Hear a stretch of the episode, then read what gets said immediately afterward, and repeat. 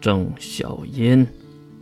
血骨本能的瞪着眼前的伪神，毕竟神魔不两立嘛。你也没问我家月同不同意，就一厢情愿的将你那破脸凑上来。你要不是魔王，我告诉你，我早就动手了。这话说的，血骨一愣一愣的，心想：你要不是伪神，我也动手了。等等，什么就你家的月呀？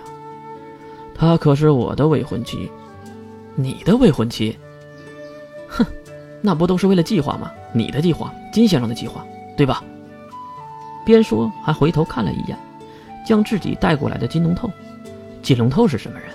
比猴还聪明的家伙。当然，一脸的疑惑，表示自己什么都不知道，装傻。他很是在行的。行了，你们两个，说正事儿。越指向一旁的座位，示意郑晓坐下来。就这样，不大的桌子旁坐了三个人，金龙头则是站在了一旁。唉，什么正事啊？郑晓还是那个脾气，没变成伪神之前的那个脾气。金龙头。和你说了我们的计划吗？郑晓点了点头。那好，我有一件事儿，必须由你来办。啊，什么事啊？月竟然看向了血骨。我不能说，回头有人会告诉你。哈。郑晓感觉莫名其妙，其实月就是不想让血骨听到而已。血骨也没有回避的意识。直勾勾的和月对视，然后是血骨大人您的事儿了。我不能在这里待得太久，我会被杀的。血骨马上皱紧眉头。有我和郑小云在，这个世界上还有人能杀得了你吗？月点了点头。有，我哥哥，逆风。这个名字。郑小音和血骨都非常的熟悉，血骨是四大魔王排行第三，而逆风是第一。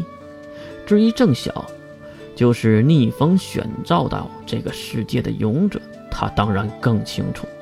如果我还待在这里，就有可能是异教徒真正的主人。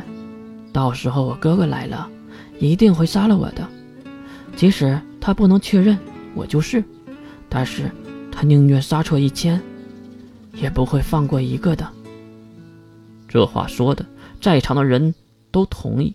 估计世界上最了解逆风的人，这里已经占了前几个了。然后月转头看向了金龙透，并伸出了手。干嘛？金龙透没懂月这个举动是什么意思。杀生石。赤发的女仆在一旁走了过来，将一把剪刀放在了月举起的手中。月转手就托起了自己的长发，剪了下去。月，你干嘛？屋内只有郑小音很着急，其他人都默默地看着，因为月的头发是应该有规则之力的。可是大家都很疑惑的是，月的头发落地后从银发变为了黑色，并且没有恢复的趋势。金龙头马上转头看向身后站着的蓝雪玲，而蓝雪玲的回答还是那个：“他，是真的。”带着奇怪的表情的金龙头重新看向了月，月已经将自己的长发剪到了齐耳的短发了。月，你这是在做什么呀？看着银色的长发落地，最心疼的应该是郑晓吧？放下剪刀。月捧起一些黑发，并递给了郑晓：“你用得上，带上这个，去见一个人。谁？谁啊？”月没有回答，转头看向杀生石：“杀生石会带你去的。”哈，等等，你要下山，而且杀生石还要跟我去，那谁保护你呀？郑晓很是担心，而月却摇摇头。如果我哥哥想杀我，谁又能保护得了我呢？说完，月再次拿起剪刀，递给了杀生石：“帮我剪一个男性一点的发型。”好的，小主。杀生石接过剪刀，熟练的操作了起来。大家都看傻了眼，没想到杀生石还有这样的技术。都看着杀生石给月理发，血骨也是好奇的看向郑晓：“你怎么看月的？”啊？问的郑晓一愣。这么近，别假装听不到。血骨可是直脾气，弄得郑晓一阵尴尬。呃，妹妹，那就好。仿佛得到了满意的答案，血骨重新看向了眼前的月。此时头发已经理得差不多了。小主，好了，放下了剪刀。杀生石拿起了镜子给月看。月晃了晃脑袋，表示很满意。嗯，挺好。对了。等我下山后，你们就出发。头发和箱子可别忘了。月的提醒之下，屋内所有的人都看向了床头柜上摆着的那个箱子，里面装着从血莲花身体中挖出的圣物。好了，大家都各忙各的吧，毕竟都有自己的小心事。月的话也不知道有什么含义。